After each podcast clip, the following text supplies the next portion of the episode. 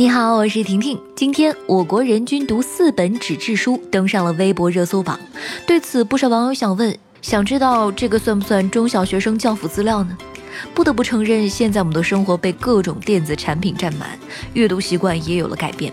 据人民日报消息，第十六次全国国民阅读调查日前发布调查结果，数据显示，二零一八年我国成年人人均纸质图书阅读量为四点六七本，成年人人均电子书阅读量为三点三二本。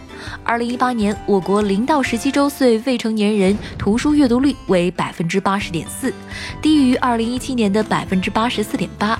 国民阅读率调查课题组负责人许生国认为，未成年人图书阅读率下降，很大程度上是受到了数字阅读的影响。他说，在近年来的调查中，发现了一个明显的趋势：手机阅读、平板电脑阅读等数字化阅读方式在未成年人中日趋普及，纸质图书阅读率因此下降。有网友说，现在最可以说服我读书的理由是看十分钟书就少玩十分钟手机。我看书就是为了让自己不玩手机。也有不少网友感慨，又被平均了，汗颜呐！人均四本书，有的人可能一年都读不完一本吧。另外，也有网友比较操心了，九九六读啥？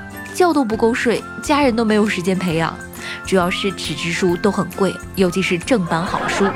现如今，听书成为了读者新宠，成为阅读新的增长点。移动有声 APP 平台已经成为了听书的主流选择。二零一八年，我国有近三成的人有听书习惯。纸质书作为千百年前传递和承载信息的最好方式，似乎随着科技的进步，一点点在变得鸡肋。小巧便携的电子书似乎更符合当代人快节奏的生活，但是你会发现，纸质书并没有因此消失，仍旧受到了爱书之人的追捧。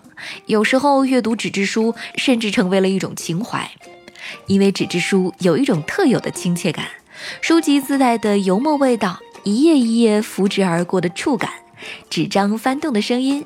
阅读纸质书能够充分调动我们的五官，从嗅觉、听觉、触觉带来一种电子产品做不到的阅读体验。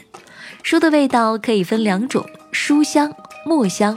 在古代，古人为了防止虫子咬食书籍，将一种有清香之气的草置于书中——蚊香草。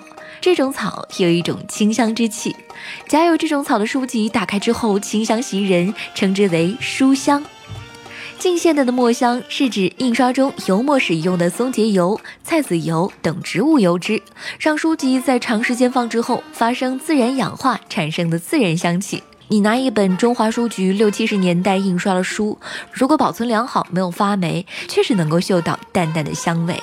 拿一本九十年代的课本，虽然也是签字印刷，却只有淡淡的臭味。